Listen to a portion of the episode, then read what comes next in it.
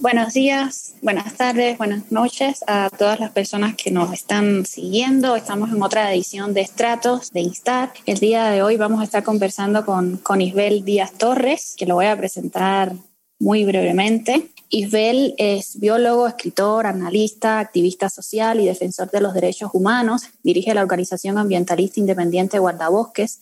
Integró colectivos como el Proyecto Arcoiris y la Red Observatorio Crítico.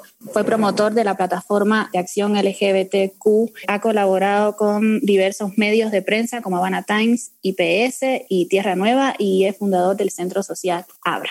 Bienvenido, Isbel. Gracias, un placer estar aquí con ustedes finalmente concretar este, este y finalmente concretar el, el, encuentro que lleva tratando de, de, realizarse hace ya varios meses. Bueno, Isbel, si quieres, me gustaría comenzar un poco con, con tu trayectoria, con el inicio. Guardabosques, el Observatorio Crítico, quizás cómo llegas a estos colectivos y cuál un poco es el contexto en el que se van a crear durante... Sí, eh, Sí, bueno, básicamente guardabosques es como que mi es mi grupo, es la es lo que me lo que más me define, es el es, lo mi niñito, ¿no? Porque lo fundé junto con un grupo de amigos y amigas en, en San Agustín en el año 2007 y lo, lo interesante es que cuando cuando creamos este grupo pequeñito no teníamos ningún tipo de conocimiento de de todo lo que vamos a hablar después. Es decir, yo era sencillamente un biólogo completamente concentrado en la vida de la ciencia en Cuba y desconectado de todo activismo político social, de todo tipo de movimiento, de pensamiento, de lo que sea en Cuba. Pero fue tanta la rabia al ver que, se, que, talaba una ceiba de casi 400 años con la que viví toda mi vida al lado de mi casa, que bueno, pues me decidí a, dar un grito de, denuncia, a publicar en internet y, bueno, conformar este pequeño grupo que, que llamamos Guardabosque y que básicamente lo que pretendía era, bueno, pues denunciar toda la, la cuestión del problema del arborado urbano en Ciudad de La Habana y de la, bueno, todas las depredaciones y no solamente de la parte de la, de la denuncia, sino también la parte de generar acciones de recuperación ambiental, de involucramiento de actores sociales en este tipo de preocupación por, la, por, el, por el medio ambiente en las comunidades, etc. Y así fue como empecé. Así empezamos un grupo de gente. Mi, mi ahora esposo Jimmy Roque estuvo conmigo desde el inicio, hemos estado juntos todo este recorrido. Así que casi todo lo que voy a decir pueden, pueden dar por sentado que somos Jimmy y yo los dos juntos haciéndolo todo, eh, lo cual es una gran alegría para mí, ¿no? Y un apoyo increíble.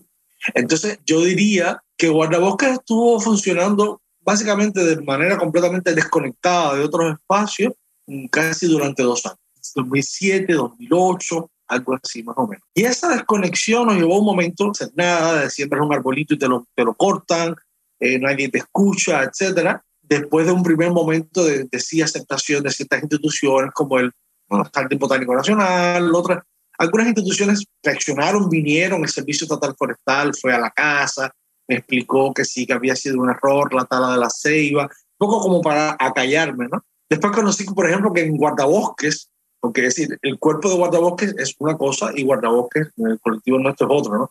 El cuerpo de guardabosques, que pertenece, es una entidad militarizada que pertenece al Ministerio de la Agricultura, en el interior de guardabosques a mí me llamaban la loca de la ceiba.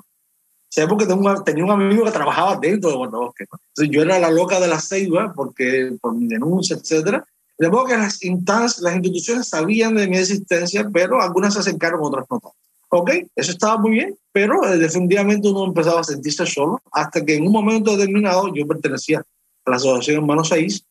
En un evento de la Asociación Hermanos 6 hablo un poco de la temática de, de, de guardabosques y en esa reunión estaban dos personas que fueron muy importantes en todo lo que vino después, que son Armando Chaguaceda y Mario Castillo.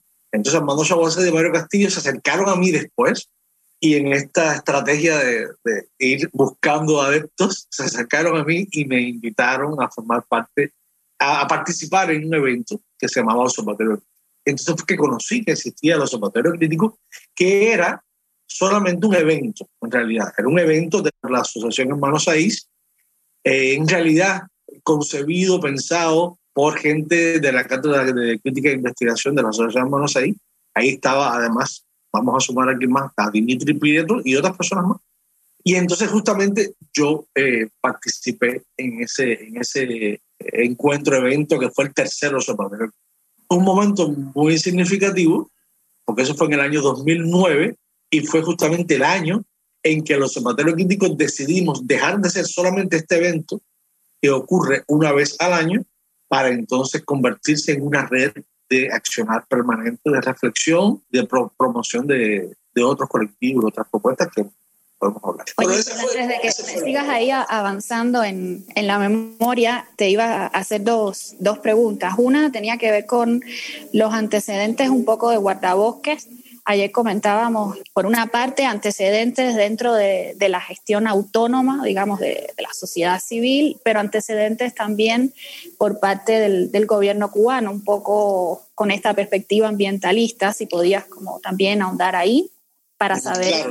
Eh, y, el otro punto que, también me interesaba que, volviera sobre él es la relación eh, con la institución eh, de estos proyectos. Al inicio más o menos comentabas algo de que justamente había todavía en ese periodo una posibilidad de negociar con, digamos, la institucionalidad eh, cubana para existir, ¿no? Existir en ese rango que siempre es nebuloso entre la, la autonomía y la relación, ¿no? Digamos, de, con el poder pero que funcionaba todavía como una especie de bisagra, principalmente a través de la, de la Asociación Hermanos Ahí, que bueno, tú lo acabas de, mencionar y creo que varios de, de los miembros del observatorio también pertenecían a, la asociación. Entonces, no sé si puedes ahí como ahondar un poquito. Sí, claro. Yo, bueno, primero, yo tengo una formación como biólogo y esa formación como biólogo eh, me ha sido útil todo, todo este tiempo, por supuesto, porque me da un poco algunos conocimientos, al menos algunas herramientas para acceder a información relacionada con el medio ambiente, ¿no?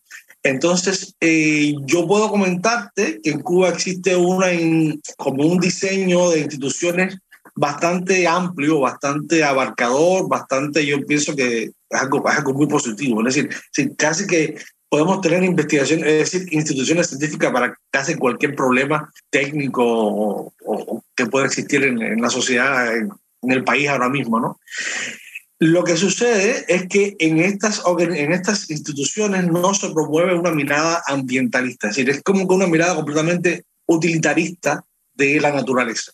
Y por más que se promueva la conservación, nosotros tenemos un sistema de áreas protegidas amplísimo, muy bien diseñado, la realidad es que muchas veces estos diseños están pensando en cómo explotar más eficientemente estos espacios. Puede, ser para el turismo, puede ser porque hay reservas mineras que quieren mantener escondidas ahí, que nadie llegue, puede ser porque sencillamente hay, eh, porque hay intereses militares que quieren proteger, hay cuevas, hay, es decir, eh, la naturaleza en Cuba está muy... Eh, esta sí, es esta mirada utilitarista, es la palabra que había usado, ¿no? Es decir, en ese sentido, ¿no? Eso no significa que de todos modos el gobierno cubano haya siempre querido presentar ante el mundo la imagen de una isla verde, ecologista, sustentable, orgánica, todas estas palabritas lindas que, eh, por supuesto, los grupos ambientalistas, muchas veces de izquierda a nivel internacional, pues defienden, buscan, ¿no? Y quieren legitimar. Pero la realidad cubana no tenía mucho que ver con eso. Y lo digo desde mi propia experiencia como biólogo, como investigador, de haber estado en, en, reuniones importantes con, con, funcionarios, en áreas protegidas, etcétera, y ver cómo funciona la realidad. Entonces, eso me daba a mí la idea de que había la necesidad de presentar esa realidad de una mirada un poco más crítica y me acerqué a varios colectivos ambientalistas que existían. Entonces, sí existían, existe en Cuba un movimiento ambientalista, pero es un movimiento que está básicamente cooptado por el Estado. Son, son, son pequeños grupos, podemos hablar desde, desde pequeños círculos de interés en las escuelas que les enseñan a dibujar árboles o mariposas o lo que sea, o incluso cosas macabras aún. Por ejemplo, hay un círculo de interés en MOA, en Holguín, que los llevan para que aprendan cómo es ser minero. ¿no? Entonces es un grupo ambientalista, es un grupo ecologista que le están enseñando a los muchachitos, a los niños y niñas, cómo explotar, básicamente, además de un, método que en cualquier parte del mundo ya está bastante eh, rechazado, bastante desprestigiado, que es la minería a cielo abierto, que básicamente consiste en poner dinamita y explotar una montaña completa. Así funciona en la minería en Cuba, en Moa, eh, y tenemos estos paisajes lunares, rojos, esta gran, este nivel de contaminación y de depredación ambiental increíble.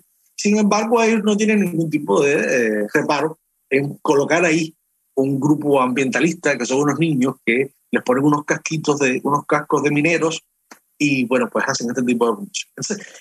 ese tipo de ambientalismo ha, ha, por supuesto, ayudado a conservar esta imagen de esta Cuba eh, de esa manera, al menos que la quieren mostrar.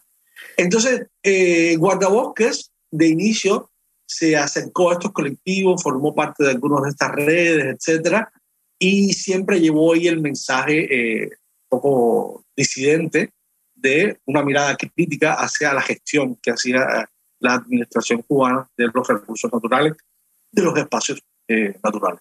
Entonces, de ese modo, yo te decía, por ejemplo, se acercaron directivos de la de Jardín Botánico Nacional, de otras instituciones, incluso yo te comentaba que hasta Juventud Rebelde me hizo una entrevista sobre Guatabosques, etcétera.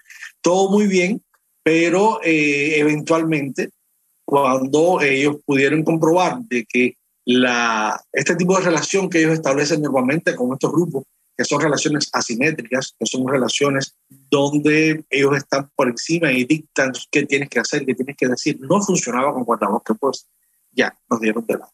Lo mismo pasó también con el observatorio crítico. El observatorio crítico de alguna manera siempre estuvo intentando ese diálogo con las instituciones porque no era objetivo, primero proveníamos de esa institucionalidad y segundo, no era objetivo generar, es decir, desechar eh, la potencialidad que significa tener los recursos, el alcance, el, acceso a los medios de, educación, etcétera, que tienen, los, que tienen las instituciones cubanas. Todo lo contrario, si hay ideas que tú quieres promover, bueno, pues tienes que ir a donde puedes promover esas ideas, ¿no?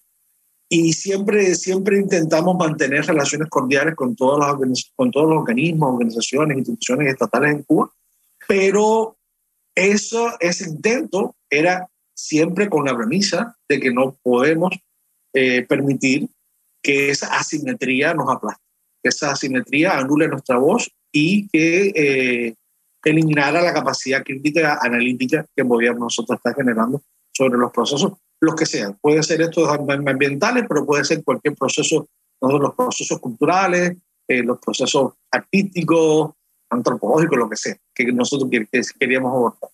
¿En qué punto se quiebra esa frontera que es, como tú decías, muy difusa ¿no? en la relación con, con la institución? O sea, ¿cuál es ese paso que de alguna manera se da desde los colectivos independientes que implica ya un problema? Digamos, para el Estado cubano, para que automáticamente le cierren, digamos, como todas las puertas. En el caso, bueno, de, estas dos experiencias. Yo creo que básicamente hay varios, hay varios elementos. Un primer elemento es cuando los, las organizaciones autónomas independientes empiezan a identificar actores con nombres y apellidos, personas o instituciones responsables y que tienen, un, tienen una conducta completamente de impunidad en la sociedad cubana. Algo tan básico como, por ejemplo, decir que el responsable de que el elaborado en La Habana esté como esté es de las compañías eléctricas y telefónicas. Entonces tú vas a Texas y le dices, Texas, ¿por qué talaste estos árboles a la compañía eléctrica? Ya eso genera ahí un pequeño cortocircuito.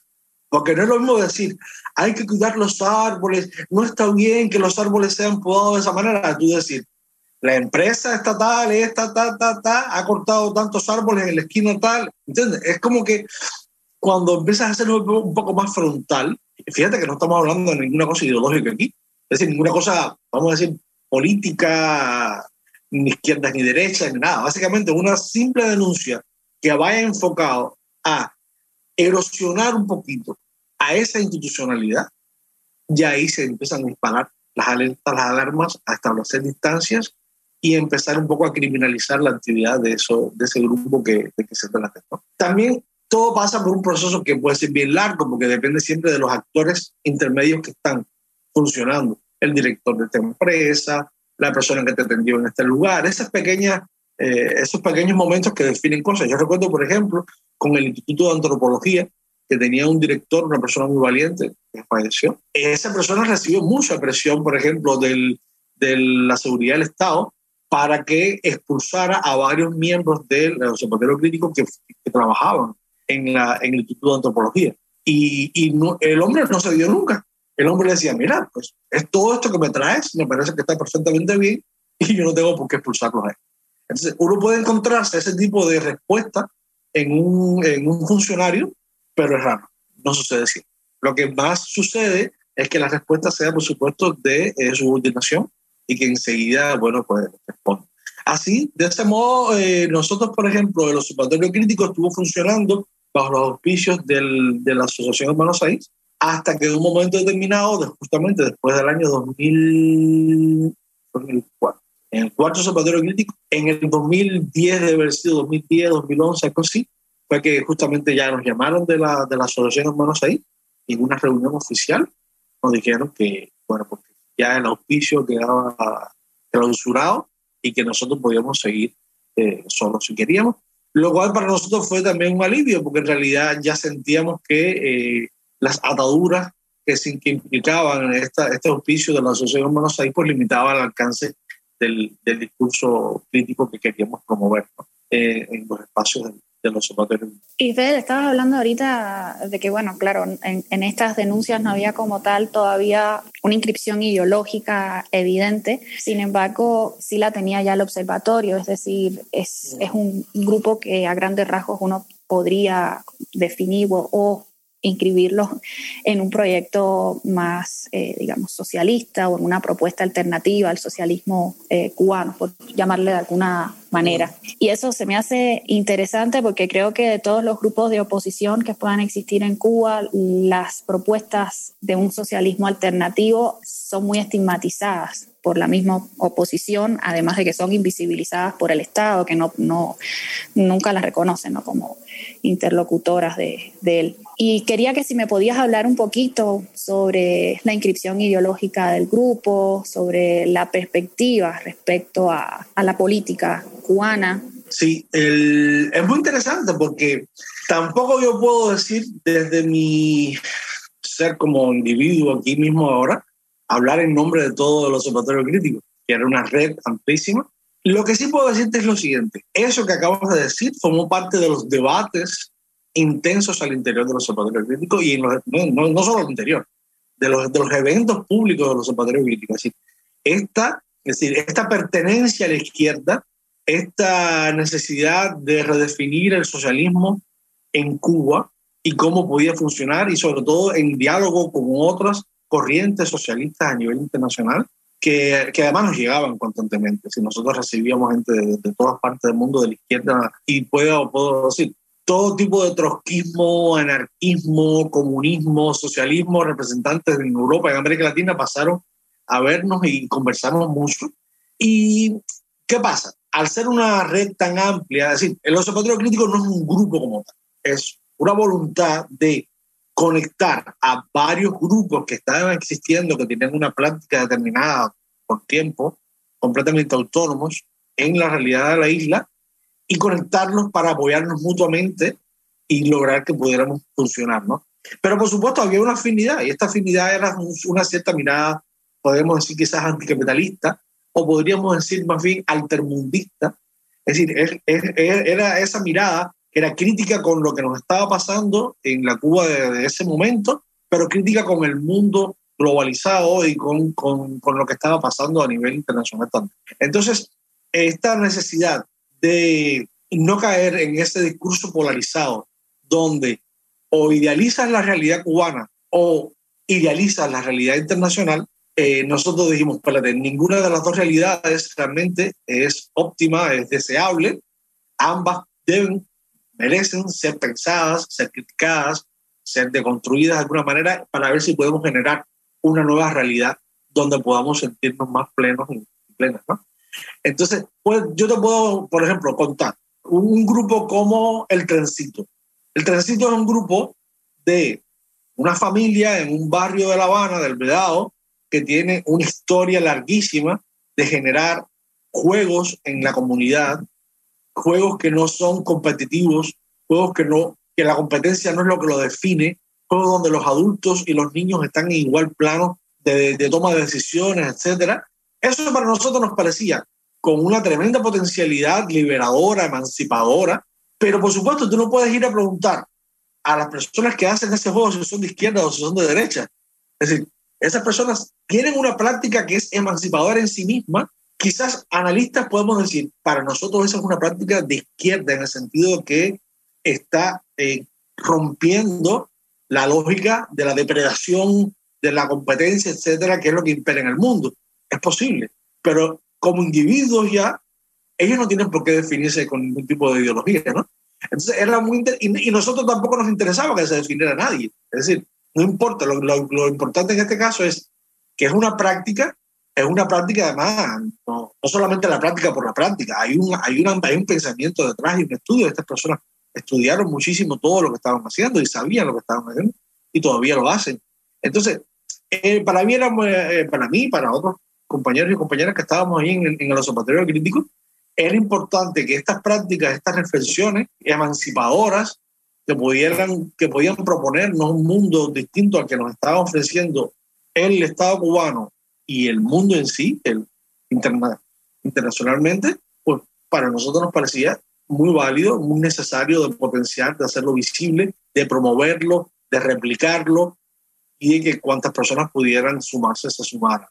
Entonces, en ese sentido, yo, yo colocaría a, a, la red observatorio crítico dentro de este panorama de la, de la izquierda, una izquierda bien amplia, pero tampoco, tampoco quiero decir que, sí, no me gustaría tampoco que fuera pensado como un espacio polarizador. Si no intentaba polarizar en ese sentido, sí intentaba, creo yo, buscar por estas prácticas emancipadoras. Yo quisiera, de todos modos, antes de seguir, mencionarte solamente por revista para que no se me quede en mencionarlo, los colectivos a por lo menos los más importantes que formaban parte de la red social. A, eso iba, porque ahorita mencionaste el trencito y te iba a decir que si podías hablar un poco de, de quiénes formaron parte del observatorio. Rapidito, porque cada uno de estos grupos tiene una historia propia antes y después, entonces como que no puedo ahora mismo, no podemos invertir demasiado tiempo en eso, pero son para, para gente querida, porque el Observatorio Crítico promovía un tipo de relacionamiento que pasaba por la amistad, por el, tú sabes, ¿no? Por la solidaridad, por el el conocer los problemas personales de la gente, es decir, un verdadero relacionamiento con la gente y no que tú estás inscrito y perteneces y estás en una lista.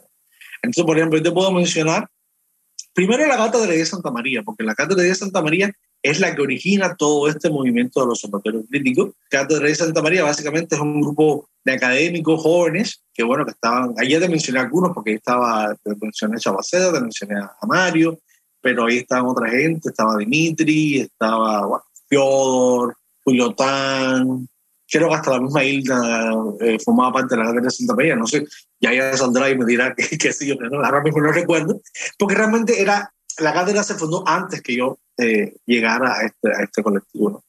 Eh, pero bueno, la Cátedra de Santa María, este grupo de jóvenes intelectuales estaba ahí, estaba produciendo pensamientos, textos, generando eventos eh, muy interesantes.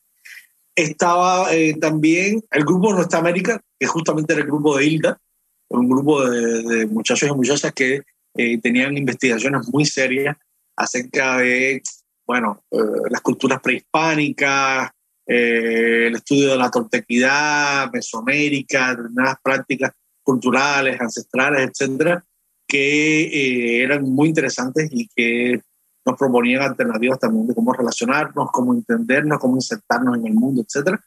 Y tenían un trabajo, y, y tuvieron, y siguen teniendo después un trabajo eh, muy bueno. En nuestra América estaba Fanguito Estudio, que básicamente es un artista, Rodolfo, que tenía, bueno, tenía un proyecto creativo autónomo de arte digital crítico, hacía unos videojuegos muy interesantes. A mí nunca se me olvida este videojuego que era como una especie de, había como un cañón que te vigilaba, ¿no? Entonces tú estabas abajo así y tú te movías, pero cuando tú decías alguna palabra, entonces te disparaba. Y mientras no decías ninguna palabra, él no, él no te disparaba. No disparaba. Entonces era como el Estado cubano, ¿no? Mirando ahí, si no dices nada, perfecto, pero si dices yo te voy a disparar. E-, ese tipo de cosas muy interesantes. Estaba por Esquife, también era un proyecto de la Asociación Manos Ahí, era una revista cultural en eh, donde se publicaban textos de, bueno, ensayos de, de todo tipo, etcétera. Estaba Agenza, Agenza es un proyecto que básicamente estaba indagando sobre el tema de la no violencia, las prácticas de la no violencia activa, algo muy interesante, algo que básicamente es un principio que de alguna manera ha estado presente después en casi todos los, colectivos eh, opositores en Cuba, etcétera. El Yeltencito, bueno, pues ya les hablé. Había un grupo que se llama Socialismo Participativo y Democrático. Creo que era el único grupo que era eminentemente político dentro de los observatorios críticos. Ahí estaban figuras como Pedro Campos, eh, por ejemplo, o Félix Sautier, entre otros. Eh, personas ya mayores, personas que provenían del Partido Comunista, incluso algunos que eran todavía miembros del Partido Comunista, pero que tenían una visión crítica eh, de, ese, de ese socialismo que estaba implantado en Cuba. Habían otros, Black Cat, por ejemplo, un, un colectivo que promovía la cultura hacker en Cuba, tratando de, de buscar alternativas para la conectividad, alternativas para el almacenamiento de datos, para la seguridad informática, etc. Entonces, como ves, estaba Guardabosque, que nosotros nos sumamos ya en el, 2000, en el 2009. Estaba después, un tiempo después, y hablaremos quizás de eso también, se sumó el proyecto Arcoiris, que fue en el año 2011, y así, ¿no? Así que se fueron sumando varios, varios colectivos y, y cada uno con su propia agenda, con sus propios intereses, pero eh, sucedía que muchas veces varias personas pertenecían a la vez a varios de los colectivos estos y como ves podían tener enfoques completamente distintos, educación, tecnología, medio ambiente, sexualidad, cualquier tema era posible que formara parte de los observatorios críticos siempre que la perspectiva fuera una perspectiva emancipadora y liberadora. Oye, Isabel, ahora que estás, bueno, yo conocía un poco del, del, proyecto, pero ahorita que estás mencionando como todos estos grupos que, que se articularon, me parece buenísima la idea del observatorio como esta especie de, tejido, ¿no? Sea, la idea esta de, de, ir tejiendo, porque justamente un poco es, se acerca mucho también a lo que en Latinoamérica en esa época estaba pasando, con lo que llaman los nuevos movimientos sociales, que justamente era la idea de una visión crítica a la propia izquierda que había dejado de lado ciertos temas eh, y no solo ciertos temas, sino también a ciertos sujetos y ciertas sujetas que no habían sido visibles para pensar, digamos, eh, una política eh, emancipatoria. Entonces, se me hace como muy interesante este proceso de, de articulación dentro de, de, Cuba. No sé si quieras y puedas ahondar un poquito más en el trabajo articulado de, del observatorio y, bueno, ya has ido diciendo, creo que, que, muchas cosas, pero bueno, a mí en particular me gustaría saber mucho cómo trabajaron y sobre todo cómo lograron unirse. Tú hablabas también de algo importante, creo que, es la amistad, ¿no? O sea, pensar la amistad en términos políticos también, eh, la empatía, o sea, la capacidad de empatizar aun cuando sabemos que no tenemos que pensar o sentir igual en el mundo. Y eso se me hace como muy importante, eh, digamos, como principio político. Entonces, si, si podrías comandar en eso. Claro. El, sí, definitivamente era necesario este espacio porque lo que sufrimos en guardabosques, por ejemplo, de esta soledad, es lo que pasa muy comúnmente con este tipo de pequeños proyectos que no son auspiciados por nadie, que no reciben fondos de ninguna parte y que básicamente desaparecen al cabo de un, corto tiempo, aunque la idea sea muy buena, muy interesante.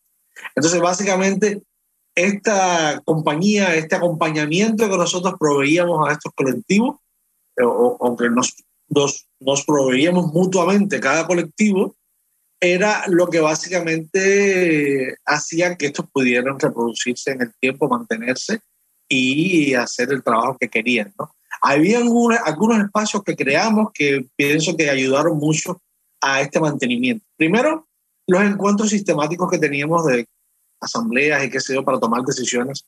En algunas ocasiones incluso los observatorios emitió declaraciones eh, sobre determinadas cuestiones políticas, culturales, etcétera. No era el estilo, no era lo que se pretendía, no era un tanque pensante para estar posicionándose también sobre determinadas cosas así, pero sí en, algunos momentos lo hicimos y teníamos, por ejemplo, lo primero que teníamos fue un boletín de noticias que se llamaba Compendio OCE.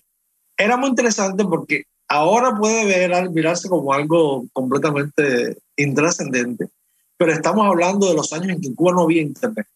Básicamente. Es decir, había muy poco Internet, el Internet estaba en algunas instituciones estatales, nadie tenía Internet en sus teléfonos y nadie sabía qué estaba pasando ni en Cuba ni fuera de Cuba, como no fuera lo que decían en el noticiero de televisión. Entonces nosotros nos convertimos también en una fuente de información del cual se nutrían muchísimos intelectuales dentro de Cuba, que además nos hacían saber que en efecto sí eh, eh, consumían este tipo de productos. Se me olvidó mencionar un colectivo, por eso me vino a la mente de pronto, que fue la, la, la cofradía de la negritud, con Tato Quiñones, que falleció hace poco, un padre para todos nosotros, un profesor, eh, un maestro realmente. Y Tato realmente tenía, eh, decir, aportaba muchísimo a este compendio también. Después él hizo su propio boletín. Entonces, este compendio, que incluso lo tenemos eh, lo tenemos en un disco aparte con todo lo que se produjo ahí, incluía tanto noticias como reflexiones analíticas de la realidad política cubana, de la realidad política en los países de izquierda, así que estaba pasando, cómo se mira críticamente lo que estaba pasando en Venezuela, en Ecuador, en Bolivia, en China, etcétera, ¿no? Y porque esa perspectiva eh, crítica a esos socialismos eh, del siglo XXI o esas alternativas o esos otros socialismos no lo teníamos de ninguna manera acá en un medio de prensa. Y esto, es decir, este boletín que llevaba llegaba por correo electrónico a muchos destinatarios, pues realmente llevaba entonces esa mirada eh, y generaba, pues entonces, personas, lectores, mucho más avisados, mucho más enterados de lo que está sucediendo. Eso, eso fue un momento. Otro momento fue también después el blog, es decir, la página web de, de los observatorios críticos, que empezó a tener ahí, bueno, publicaciones de estas mismas publicaciones que salían en, el Lengue Politín, pero ahora en una página web, en la época de los blogs, ¿no? Cuando los blogs eran famosos, qué sé yo, los blogueros. Y también porque era importante porque el, por, debido al nivel de polarización que existía en Cuba, yo ahora lo puedo mirar con una mirada más crítica sobre nosotros, sobre nuestra propia práctica, pero lo que sucedía es que todo todo medio de prensa, todo blog alternativo era criminalizado, estigmatizado como derecha, como pagado por el imperialismo, etc. Y nosotros estábamos proveyendo un espacio de izquierda para, entonces, para publicar. Para publicar. Nosotros no necesitábamos ir a ningún medio de prensa de Miami Herald o, o Martín Noticias, etcétera, para, para publicar nada, porque teníamos nuestro propio espacio de, prensa digital, ¿no? Yo ahora lo miro y puedo, puedo decir, bueno, quizás resultó un poco ingenuo, porque eh, lo importante de un medio de prensa justamente es que te permite llegar a muchísimas personas más allá de donde sea. Pero bueno, ya sabemos el espacio donde estábamos trabajando, el espacio de polarización, de estigmatización de todos estos medios digitales, de manera que era importante como un espacio donde pudiéramos estar seguros y seguras para publicar y para expresar nuestras ideas críticas de la realidad. Entonces, esos espacios ¿no? Eh, en también ayudaron a esa cohesión, a ese sentido de pertenencia, eh, de sentirnos protegidos, de sentirnos que formamos parte de un, de un empeño común, aunque cada cual desde su perspectiva, desde, los intereses de su colectivo. Sí, Isabel, y en algún momento tuvieron que, afrontar situaciones, eh, ahorita que estabas hablando, por ejemplo, ya de la, publicación de estos boletines de blog y justamente de, de, cómo se criminaliza en Cuba cualquier acción de este tipo y automáticamente pues sabemos que, que la representan, digamos, asociada a la derecha, aunque no lo sea. En el caso de ustedes, ¿cómo afrontar esto siendo de la izquierda, o sea, enunciándose como un pensamiento crítico, alternativo, de izquierda o, libertario, anarquista? O sea, no, supongo que también habían corrientes ahí que un poco coqueteaban cuando me hablas de libertario con, con el anarquismo. ¿Cómo afrontaban esta situación? O sea, ¿hubo situación de tensión en esos momentos con la publicación, digamos, de, de estos blogs? Las situaciones de tensión estuvieron siempre. Cuando hablo siempre, me remonto cuando, forma, cuando creamos el grupo Guardabosques en el año 2007. Y ahí nosotros recibimos una situación del partido municipal para decirnos que en Cuba no se podía formar ningún grupo. Los únicos grupos en Cuba permitidos eran los grupos musicales. parece un chiste, pero puedes imaginarte estamos hablando de un grupo de muchachos que están tratando de salvar un árbol en una comunidad. Esa presencia de la presión, de la intimidación, estuvo todo el tiempo. Ha estado todo el tiempo, sigue estando. Eso no dejó nunca de, materializarse, hacerse visible. Eh, yo tuve algunos encuentros con la seguridad del Estado, justamente. La primera vez fue, mira tú, te voy a hacer la anécdota. La primera vez fue cuando quisimos desde Guardabosque limpiar el malecón.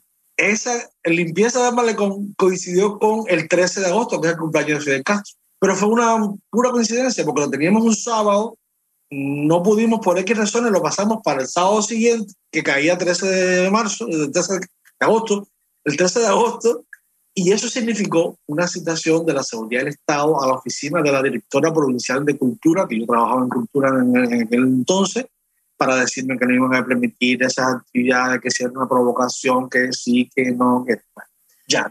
Yo le dije, bueno, ustedes hacen lo que tienen que hacer, nosotros hacemos lo que tenemos que hacer, nosotros ya nos vemos allí. Fuimos a Malecón, éramos 15 personas, ellos eran 20 o 30, tirando las fotos, videos alrededor de nosotros y nosotros recorrimos sacos de basura, los sacamos y nos fuimos, ¿no? Básicamente. A ese nivel de ridículo llega la represión en Cuba, pero aunque yo lo diga riéndome, cuando tú sumas toda esa presión durante años sobre ti, donde cada una de tus acciones, las más inocuas y las más, las más también contenciosas, están siendo evaluadas, registradas, filmadas para después de alguna manera extraer eso y sacarlo de pronto en algún noticiero y exponerte y, hacer, y exponerte al escarnio público, pues no todo el mundo lo supo, no todo el mundo lo aguanta y mucha gente se fue. Es decir, el, observatorio crítico los, y los colectivos que integraban el observatorio crítico eh, recibían constantemente ese bombardeo de, de presión, de amenazas, a veces directas, a veces solapadas. Muchos perdimos el empleo. Jimmy perdió el empleo dos veces justamente por cuestiones políticas. Otras personas fueron amenazadas de muerte del socialismo participativo y democrático. Así es como que bastante, eh, es bastante terrible. Nosotros teníamos, no obstante, la protección de esta etiqueta de izquierda de alguna manera. Y eso pienso que durante un buen tiempo funcionó. Durante un, durante un buen tiempo pienso que ellos se pensaron mucho antes de tomar hacer algún tipo de acción de acción represiva contra nosotros, porque evidentemente nuestro nivel de relacionamiento con grupos internacionales de, izquierda, eh, partidos, eh, sindicatos de trabajadores en Europa, centros sociales en cualquier parte del mundo, etcétera, que además hacían explícita su apoyo a los observatorios críticos y a los colectivos que integraban a los observatorios críticos, pues yo pienso que eso los hacía pensarse un poquito si cómo vamos a quedar nosotros ante el mundo si reprimimos a esta gente. Pero eso es solo un tiempo. Ya sabemos que realmente eh, lo que los mueve a ellos ni siquiera es la ideología ni ningún tipo de, utopía liberadora. Ellos lo que los, mueve básicamente es mantenerse en el poder y cualquier cosa que ponga en peligro esa, esa hegemonía que ellos piensan que tienen, eh, pues sencillamente van a ser, va a ser eliminado, sacado del camino, va a ser barrido. Entonces, eh, sí, lo tuvimos todo el tiempo eh, y lo seguimos teniendo. La presencia de, esta, de este nivel de... Ellos logran de alguna manera desvirtuar el trabajo que uno hace y construyen una narrativa paralela que de pronto tú te quedas así sorprendido de, cómo es posible que, que, la hagan, pero lo hacen. Y lo que digo en una entrevista de pronto me dijo, no, yo le dije, pero es que para mí los contrarrevolucionarios son ustedes. Y él me decía, no, no, no, nosotros definimos quién es y quién no es revolucionario. Decía la gente de la Sofía. Y bueno, tienen el capital, detentan el capital para definirlo, o sea, en cualquier Exacto. Entonces, eh, no obstante ha pasado el tiempo, yo miro hacia atrás y digo, bueno, mientras nosotros estábamos desarrollando toda esa labor permitida, habían grupos de oposición grupos dentro del espectro político que se oponía al gobierno cubano de modo frontal que recibían esa misma y más represión todavía, ¿no? Es decir, evidentemente en aquel momento no lo veíamos. En aquel momento pensábamos que, bueno, pues nada, nuestra práctica es así y no nos reprimen porque somos muy valientes o porque somos, o porque somos... Y después, con el tiempo, me di cuenta que sí, era una especie de privilegio este, el que teníamos de no ser reprimidos. ¿no? Y es triste, es como que podría hasta llevarme hasta, hasta avergonzarme de alguna manera poder existir, accionar en, a la vez que otros espacios o personas, y al final de cuentas, porque todo espacio y todo, toda eh, iniciativa, lo que está detrás son seres humanos trabajando, pues recibían la más dura represión, a veces sin ningún apoyo por parte de nosotros. A veces sí, es decir, tengo que decir con orgullo que por lo menos en dos ocasiones nosotros eh, estuvimos, dimos apoyo a otros colectivos. Por ejemplo, recuerdo cuando Omni Zona Franca sufrió, fue expulsado de la Casa de Cultura y sufrió la represión del gobierno, ahí nosotros nos, nos expresamos. También recuerdo con una, en cierta ocasión a Rodiles, que se coloca en el, en, en, el, en el espectro político opuesto de alguna manera, porque era, es una persona que de alguna manera representa lo que puede ser la derecha cubana. Eh, nosotros fuimos capaces de emitir una declaración en apoyo, o por lo menos de condena a eh, la represión contra Rodiles. Es decir, hubo algunos momentos en que el observatorio crítico logró consensuar una postura y hacerla pública y darnos cuenta de que todo no eran solamente estos proyectos nuestros que estaban intentando generar una nueva dinámica y una nueva Cuba, sino que había otros colectivos que tenían un posicionamiento político frontal de oposición y que eh, no estaban recibiendo ningún tipo de solidaridad por esta parte. Eso que decirlo, hay que mirarlo desde ahora también. Sí, porque además creo que hay como una especie de, bueno, tú hablabas de la etiqueta de, de socialismo, de izquierda, como una especie de, de garantía o sea, de, de, escudo, pero también creo que ese cinturón de permisividad está en torno a, bueno, si me inscribo desde un grupo académico, si soy un grupo de arte, o sea, pareciera que crea una especie de, de cinturón de seguridad, que mientras no des el paso hacia lo que ellos realmente consideran que ya es hacer política, digamos, y posicionarte en contra del gobierno, pues hasta ahí todo está aparentemente permitido, ¿no? O permitido entre comillas, ¿no? Porque sabemos que tampoco tienen sí. derecho a existir. O sea, en Cuba no, no tiene derecho a existir algo por fuera de eh, lo que ellos conciben, digamos, como... Entonces, son niveles de intensidad de la represión. ¿no? Exacto. Decir, nosotros recibimos un, un, nivel más bajo ¿no? de intensidad y las otras personas reciben más, una, una represión más explícita, más, más contundente. Sí, just, y justo ahí venía, tú mencionabas ahorita un estado de SARS, que efectivamente es como, digamos, la, lo que podría representar un proyecto liberal, más de derecha, uh -huh. y Omni, pero bueno, también estaban las damas de blanco, o sea, creo que había como distintos colectivos que incluso eran los que tenían más visibilidad a nivel internacional, o sea, en términos de op la oposición al gobierno eh, cubano, mientras estos otros grupos, de alguna manera, creo yo desde mi perspectiva, me parece que eran mucho menos visibles, ¿no? Y con propuestas que eran, digamos, que emplazaban al gobierno cubano, porque enunciarse de, un grupo de socialismo que está haciendo una crítica al gobierno cubano es de alguna manera emplazar esa posición política e ideológica del, del gobierno y colocarlo en una situación problemática. Sí, de todos modos, interesante, la cuestión de la visibilidad nosotros realmente pensábamos un poco sobre eso y esa visibilidad que tenían estos grupos opositores, siempre nos dimos cuenta, es una visibilidad sobre todo hacia afuera. Así, quizás ahora no sea tan así porque tenemos internet, pero en aquel momento no había internet. Nosotros, sin embargo, teníamos más, más visibilidad hacia adentro, hacia las instituciones, porque muchas veces trabajábamos con las instituciones, las llamábamos, formamos algún conflicto, es decir, no querían aceptar que hiciéramos una exposición en tal lugar, pero estábamos en ese, en ese diálogo eh, difícil de tratar de existir dentro de la lógica de la realidad cubana. Entonces, ahí teníamos, yo pienso que más visibilidad, o incluso más visibilidad dentro de las comunidades, porque muchas veces el nivel de, de represión que sufren, lo, que sufren lo, los activistas, eh, los opositores, eh, ya más frontales, hace que la comunidad los rechace. Los rechace bueno, por simple ruindad, lo rechace por miedo a, a, a sufrir represalias sobre sí mismo, lo, lo, rechace porque a veces ni siquiera saben qué están diciendo. Es decir, no hay modo de que me llegue tu mensaje y tu palabra. Si tú sales sencillamente con un cartel y enseguida te caen los policías y te llevan preso, lo único que puedo saber de ti como persona y como, y como propuesta es que saliste con un cartel y te llevaron preso, ¿no? no más allá. Nosotros, la estrategia que, que queríamos eh, promover era una estrategia no estoy criticando esta otra estrategia para nada, ¿ok? Son válidas, ambas son, son válidas, solamente lo que quiero decir es que la estrategia nuestra era un poco diferente. Nosotros queríamos llegar a poder comunicar nuestro mensaje a las personas que estaban o en una institución o en una comunidad, ¿entiendes? En un lugar determinado.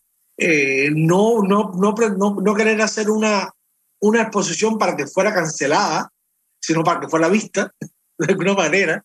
Y si había que, que ceder un poco, cedíamos un poco. Entonces, a lo mejor aquellos otros tienen más esa dignidad o tienen más eh, valentía, nosotros tenemos menos, quizás, es posible. Pero es una estrategia para llevar un mensaje que, eh, que para nosotros era valioso, ¿no?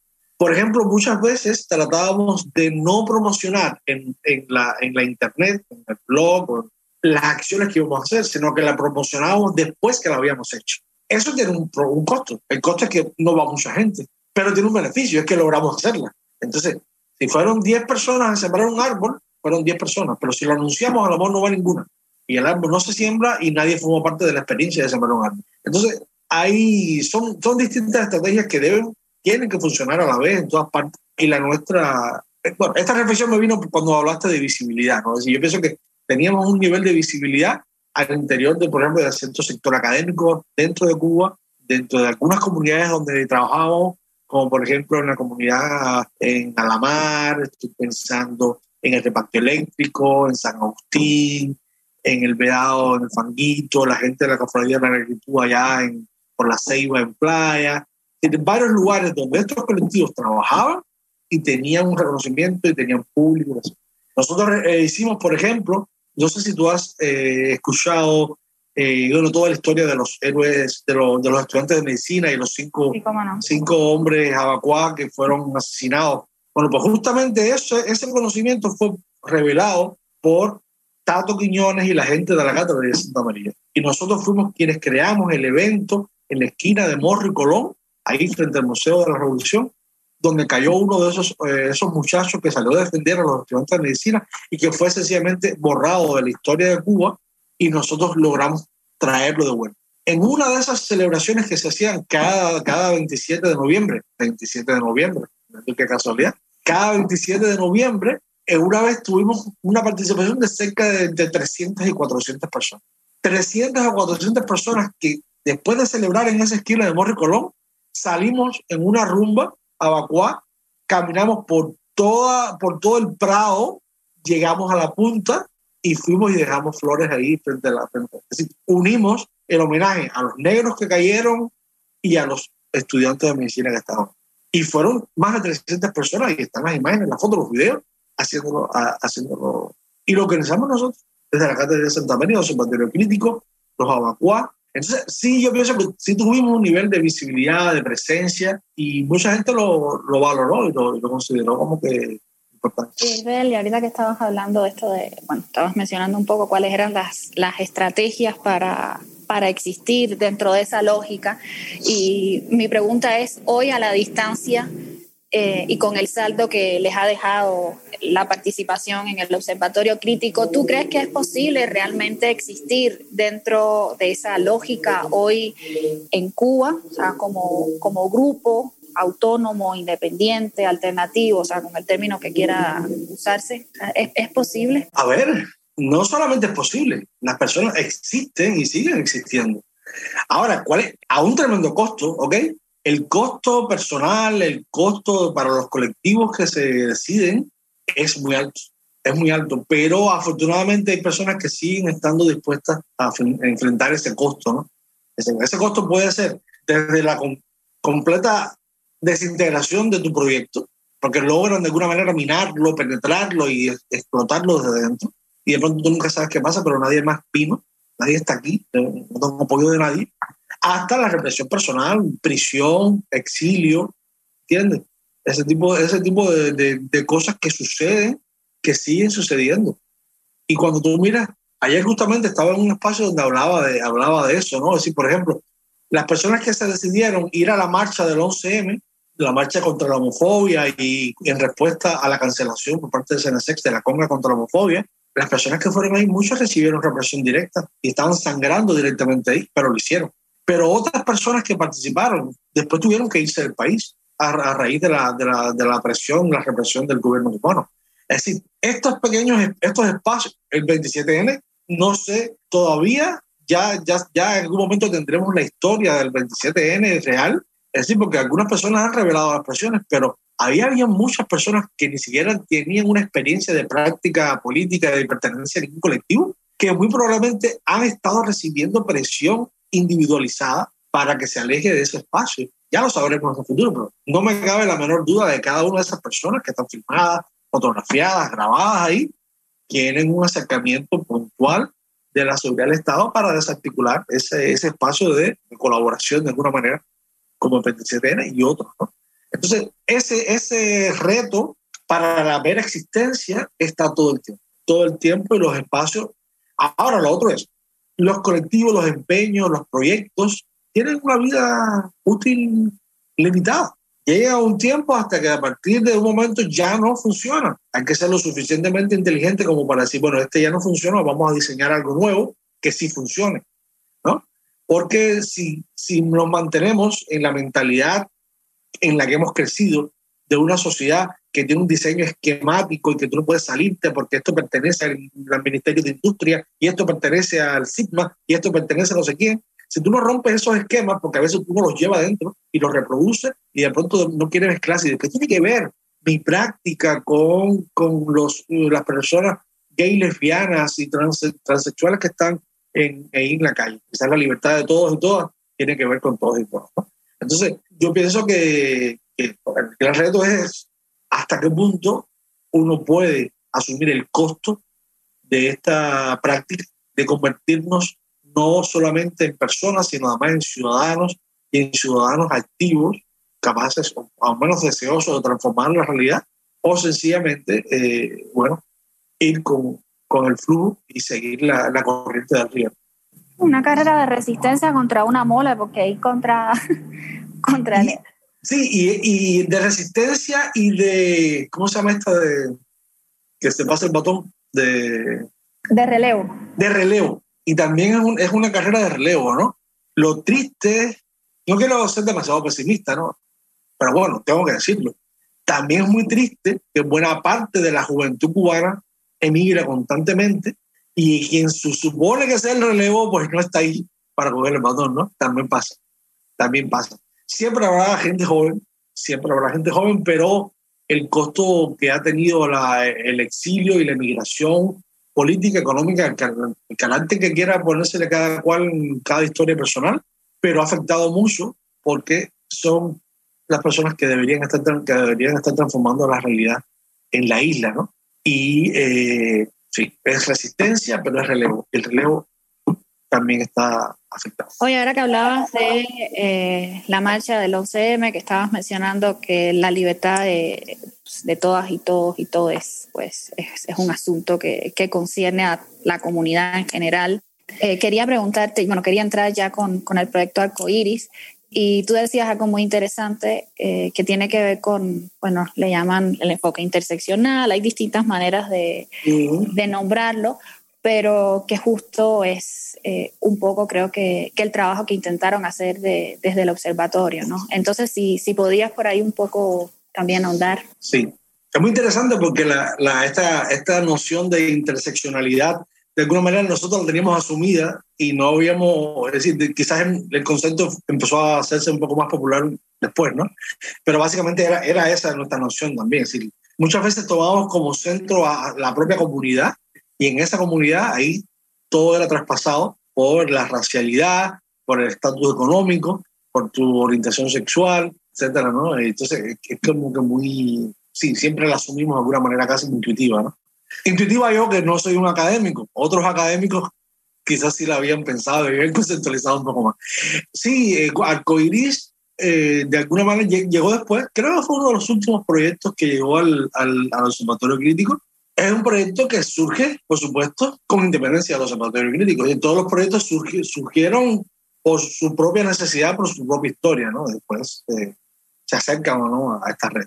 Y en el caso de los observatorios críticos, varias de las personas que integramos el, disculpa, del, del, del, proyecto COIRI, varias de las personas que integramos el, el proyecto, eh, habíamos tenido algún tipo de vínculo con el es el Centro Nacional de Educación Sexual.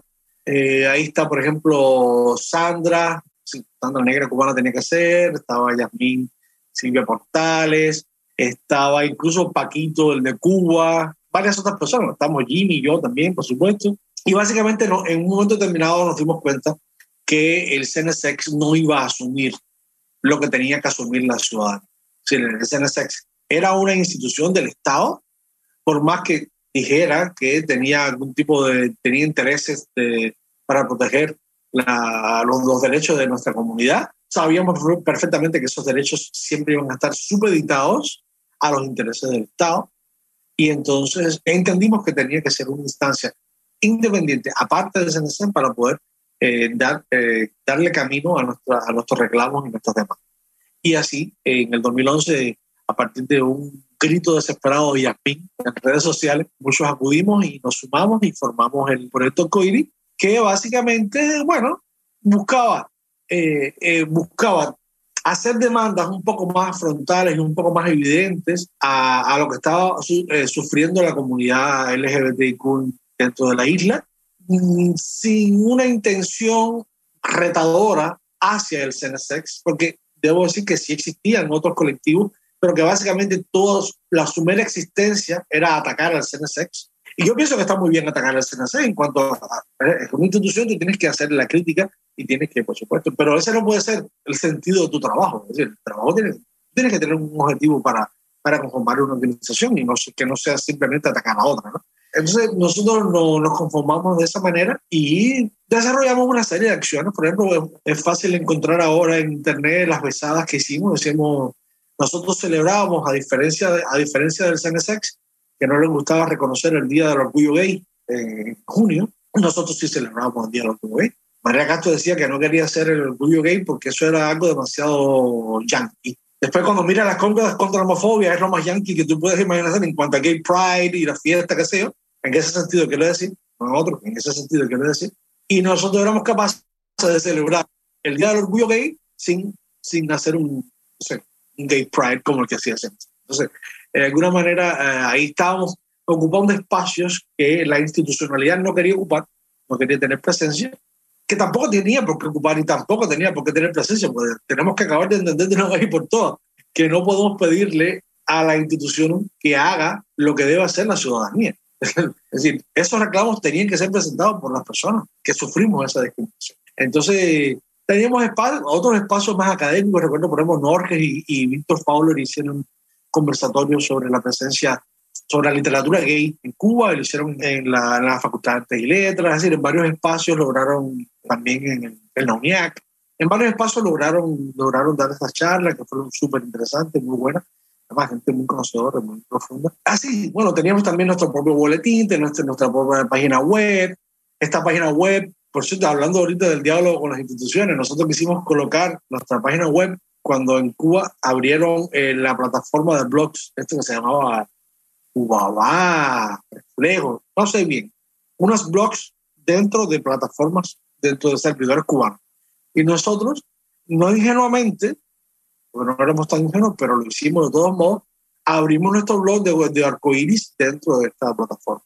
Hasta que de pronto Jimmy publicó un artículo, Jimmy, mi esposo, donde decía, es hora de que el actual presidente, que era en aquel momento ministro de, eh, el, ministro de, jefe de ejército, el ministro de, de la FARC, es decir, Raúl Castro, pida disculpas por lo que nos hicieron en la UMAP es la oportunidad. Estamos, es decir, eso fue eh, entre el año 2018, entre 2015 y 2018 se cumplieron los, los 50 años de la UMA. Y, y Jimmy lo publicó. Eso fue suficiente para que nos llamaran y que oficialmente retiraran nuestro blog de este ejército, que tampoco nos interesaba. Nosotros teníamos un blog en, en una plataforma internacional, pero eh, un poco para ilustrar un poco cómo se daba este. Es decir, nosotros buscábamos formar parte de lo que ellos proponen pero ellos constantemente nos sacan cuando hay un tipo de reclamo que es frontal, que tú nombras a alguien. Y así, el, el, el, proyecto COIRI pienso que, que trabajó bastante, buen tiempo, incluso logramos ser miembros oficialmente de, el, de ILGA, que es a nivel mundial. Es un colectivo que en el 2014 hizo un congreso en Cuba, un congreso que el CNSX organizó, por supuesto, en Varadero, con, yo no puedo explicar el derroche de recursos, hoteles, personal, comida, bebida, artistas, conciertos, es una cosa muy, es decir, bastante consumista, que los mismos activistas LGBT que venían de América Latina se quedaban un poco ofendidos y ofendidas al ver ese derroche de recursos en un país que tan pobre, ¿no?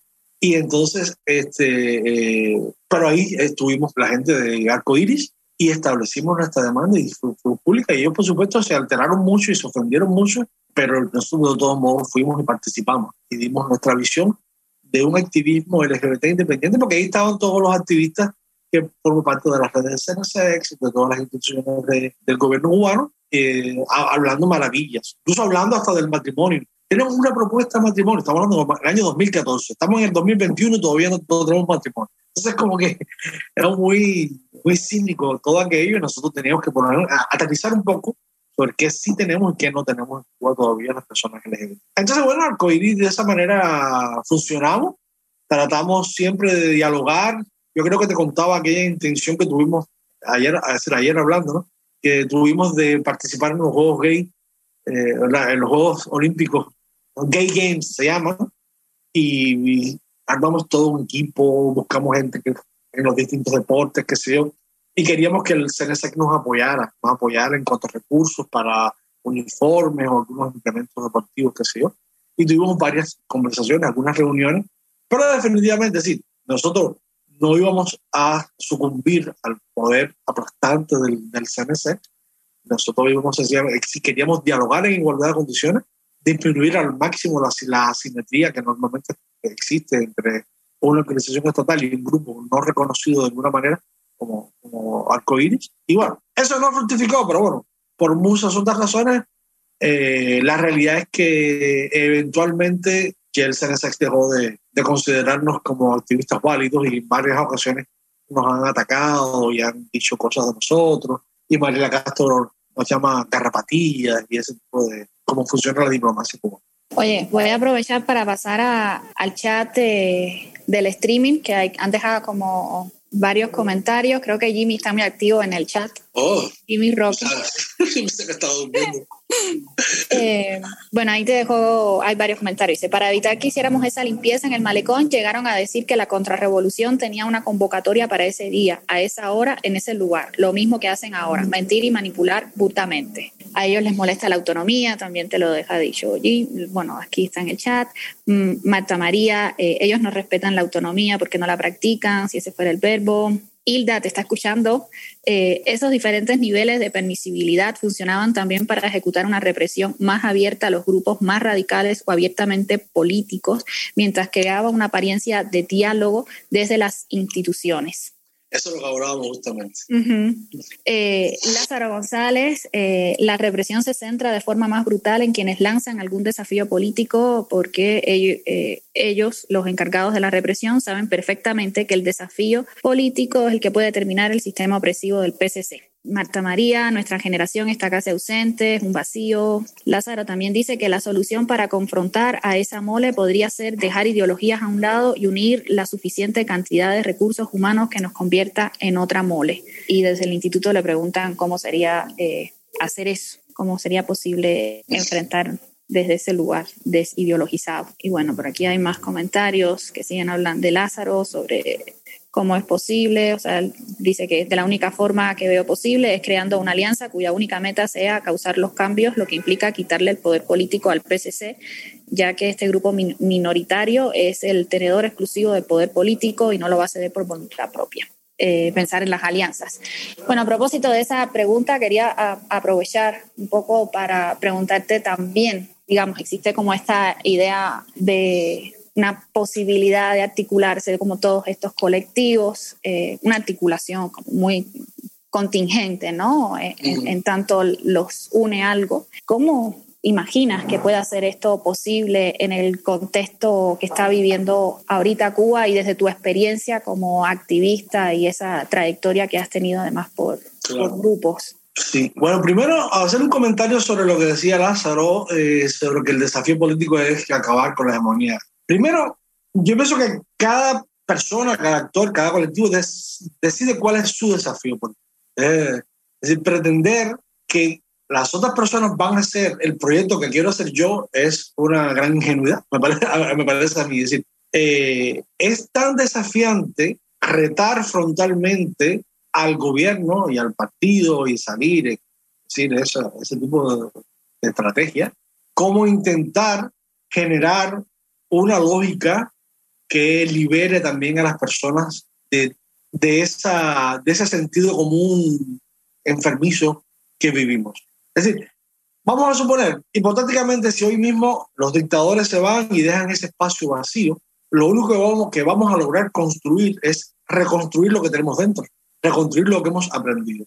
Para nosotros, el proceso de desaprender y de construir nuevas lógicas, nuevos paradigmas de desarrollo, de libertad, etcétera, es muy importante.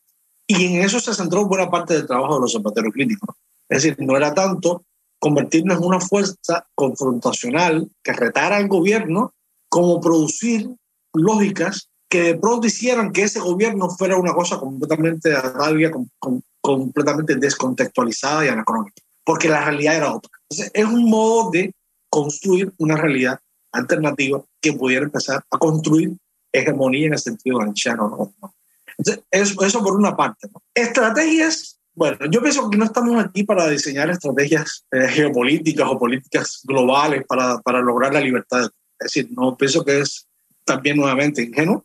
Pienso que el accionar político no es aquí donde lo vamos nosotros a definir, lo vamos nosotros a, a convocar, ni nada por el estilo. Pienso que constantemente se dan estos empeños. Yo sí, sí coincido en que es necesario disminuir esa polarización ideológica que ha afectado muchísimo el modo en que concebimos nuestra libertad, nuestra existencia, nuestros deseos. Es importante porque, primero, porque el mismo gobierno cubano ni siquiera pertenece a ninguno de esos extremos polarizados.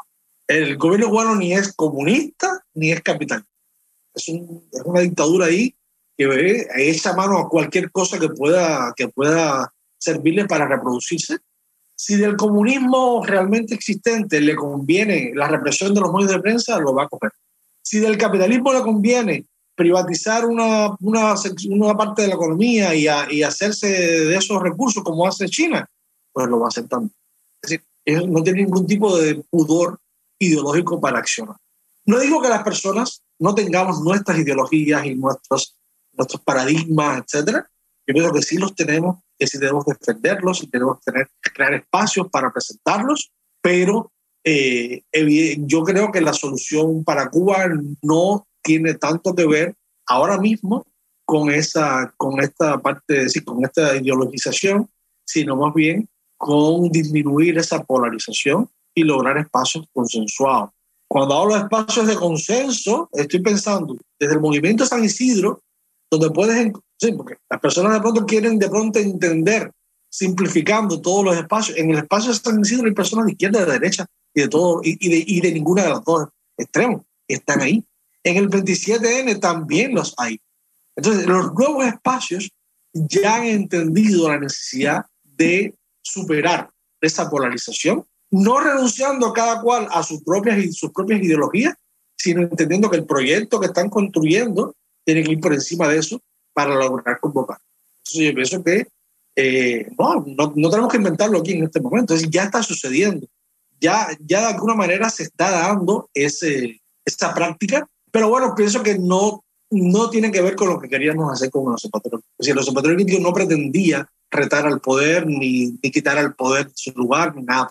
Son, son, dos, son dos cosas diferentes tampoco estos espacios, sí. 27N básicamente tiene una serie de, de demandas bien claras, súper inteligentes, son bien abarcadoras y bien integrales, pero son esas demandas. Es tampoco es que, tampoco es que ellos van a decir, yo estoy exigiendo ahora mismo la renuncia del presidente y de todo el, y de todo, y de todo el comité central. Tampoco están diciendo eso. Entonces, hay que tener cuidado, sobre todo cuando estamos mirando la realidad cubana y sobre todo cuando la miramos desde fuera, hay que tener cuidado porque uno no puede pretender suplantar a los actores reales, sociales, que están ahí haciendo esa transformación.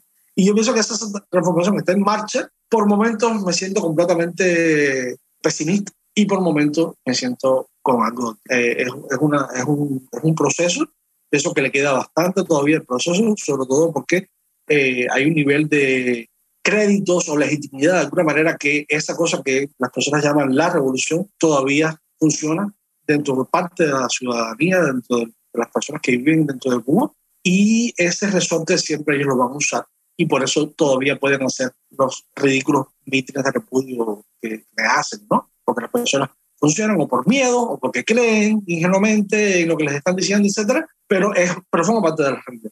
esa realidad hay que transformarla y hay que transformarlo también con lo que hizo, con lo que hemos hecho los colectivos nosotros, generando redes eh, donde no esperan por el Estado para recibir ayuda, sino que yo acudo al que está a mi lado para pedir ayuda o para dar. Creo que, que has dicho como cosas que son muy interesantes, que dan como para discutir muchísimo según desde donde la veamos, ¿no? Pero me quedo con, con esto de desideologizar, digamos, lo, las posturas, los colectivos, sino más bien desmontar la polarización que rige, digamos, la lógica política y social en Cuba, ¿no? Y que es de alguna manera la que nos pone en situaciones de confrontación. O sea, que es, ahorita lo estamos creo que viviendo con todo lo que está pasando, eh, en el que lejos de articularnos, lo que estamos haciendo es cada vez más abriendo las grietas, ¿no? Digamos, y siendo parte de esa narrativa de la que pues, la vemos, pero pareciera que no podemos salirnos totalmente de, ella, ¿no? Que está ahí como algo que nos sobrepasa a todas y a, y a todos. Y creo que eso se me hace una, una, crítica muy interesante, incluso a las propias trayectorias de cada uno de los grupos. Y por otra parte, también esto de que pues no existir meramente como una oposición a algo, sino realmente eh, como se entiende o como se ha entendido muchas veces desde la izquierda también lo que es un reclamo democrático, ¿no? que es el, reconocer que hay pues, una parte que simplemente no está siendo incluida dentro de un proyecto ¿no? y viene a reclamar un poco no solo su pertenencia, sino su visibilidad, su derecho a existir, a ser, y etcétera. Entonces eso me parece interesante porque creo que valdría la pena revisar como los proyectos que traen cada uno de estos colectivos, incluso saber si traen un proyecto más allá de eh, la crítica al gobierno, cómo se está pensando desde estos proyectos, desde las autonomías políticas en, Cuba, una nación a futuro. O sea, que sería igual como interesante. Creo que yo me quedo con, con estas ideas para seguir cavilando. Bueno, ahorita en el chat tenemos un poco más de comentarios, pero no hay como tal preguntas. Entonces, si quieres, te cedo la palabra para que, que hagas un cierre, si, si te parece, o, o si cuál sientes que... Sí, eh, yo sí, me gustaría antes de terminar mencionar que siguen emergiendo proyectos similares a los que nosotros habíamos hecho de observatorio crítico, desde, desde esta izquierda crítica. Eh, todavía, así, cada cierto tiempo emerge, hay una oleada de jóvenes universitarios que salen y empiezan a estudiar de nuevo el marxismo y descubren a Gramsci o, Mariátegui, etc. Entonces, eh, pienso que constantemente hay esa mirada, y pienso que es muy interesante y es muy saludable que así suceda. Me entristece que a veces emergen con tanta ingenuidad porque no miran el recorrido que otros colectivos que pretendieron ser de una izquierda crítica vivieron o vivimos y hay una experiencia acumulada. Es decir, esa acumulación que se da en las sociedades, a veces en Cuba está, no sucede, porque el nivel de fragmentación es mucho. Puede ser desde la emigración hasta la imposibilidad de publicación inmediata de los textos. Y la, Exacto, es que no hay manera de generar una memoria en torno a eso. Exacto. Entonces esa acumulación necesaria no está. Deberíamos ser muy, estar muy alertas sobre esa realidad y a toda la gente nueva siempre ayudar. Este espacio sirve para eso, pienso, ¿no? Ayudar a mirar un poquitico no la historia de los taínos, quizás, bueno, la historia de los taínos también, que ahí está Hilda escuchándome, pero lo que quiero decir, es decir, hay que mirar la historia reciente que hemos vivido, la historia de la revolución, hay que mirar, la historia de la revolución que la revolución no cuenta, de todos los actores que hemos estado incidiendo de alguna manera, hay que descubrirla. No podemos llegar, ay, he descubierto de pronto a Gramsci, ¿no? Es como, no, no, Descubre a Gramsci y descubre también a los actores, a las mujeres, hombres, a todas las personas que han estado pensando y trabajando la realidad cubana con, la, con esa, una perspectiva más o menos afín a la tuya, ¿no? También para continuar con Pienso que eso es importante. Estoy pensando, por ejemplo, nosotros creamos hace, en el año 2018 el Centro Social Abra en Lawton, un espacio que, bueno, que se pretende en comunicación con la comunidad, transformando la realidad de ahí. Y también, bueno, pues ahí se han dado varios eventos. Nosotros, por ejemplo, tuvimos un evento muy interesante donde por primera vez convocamos a animalistas, defensores de los derechos de los animales y eh, sacerdotes, sacerdotes eh, babalaos de las prácticas de la religión afrocubana para conversar sobre eh, la necesidad de la transformación de nuestras prácticas y también de entender esa cultura. Es decir, ese tipo de diálogo no se dan en muchos lugares. no son cosas que, que, la academia cubana asume así eh, de modo sistemático. Nosotros estamos constantemente tratando de pensar espacios que no han sido ocupados para llenarlos también de significados y llenarlos de, de, bueno, o al menos hacer visibles las contradicciones que, que contienen, ¿no? Y entonces, eh, pues nada, quería comentarte eso, siguen, siguen surgiendo estos grupos desde la izquierda, pienso que es positivo, pienso que como mirada crítica hacia nuestra propia práctica, miremos, es decir, veamos la necesidad de una solidaridad un poco más sistemática hacia otros actores de la sociedad civil que no comparten nuestras ideologías, pero que igual sufren la represión, sufren la violación de sus derechos y sufren básicamente la falta de democracia en la que vive, ha vivido el país durante décadas. ¿no?